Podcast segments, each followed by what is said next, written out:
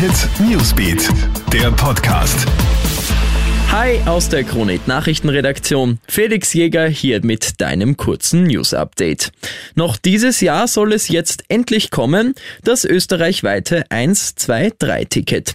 Heute hat mit Kärnten ein weiteres Bundesland die Vereinbarung zur Umsetzung unterzeichnet. Mit dem Ticket kannst du dann um umgerechnet 3 Euro pro Tag oder knapp 1000 Euro pro Jahr in ganz Österreich die öffentlichen Verkehrsmittel nutzen. In einer späteren Phase soll es dann auch Varianten für zwei und nur ein Bundesland geben, natürlich zu zwei oder nur einem Drittel des Preises.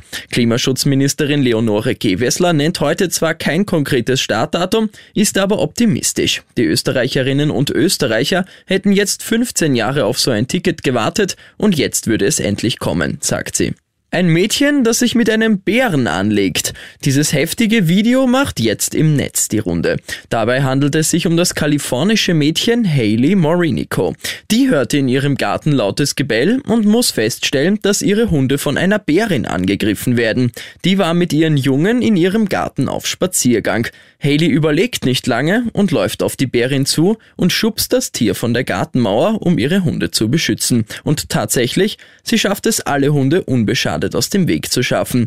Die Bärin kommt wenig später wieder über die Mauer, kann dann aber wenigstens niemanden mehr angreifen. Zu Schaden gekommen ist zum Glück niemand, die Mutter der jungen Haley fällt aber aus allen Wolken, als sie von dem Zwischenfall erfährt.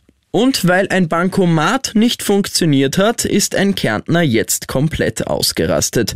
Als er kein Geld mit seiner Karte beheben kann, ruft er wutentbrannt die Service-Hotline an.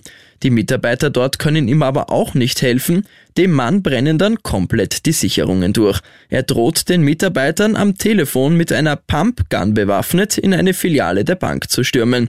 Und auch im Fernsehen würde er auftreten und von dem miesen Service berichten.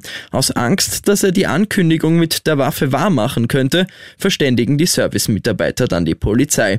Die können den Mann dann schließlich ausforschen. Er muss jetzt mit einer Anzeige rechnen. Ich wünsche dir noch einen schönen Nachmittag. Krone Hit Newsbeat, der Podcast.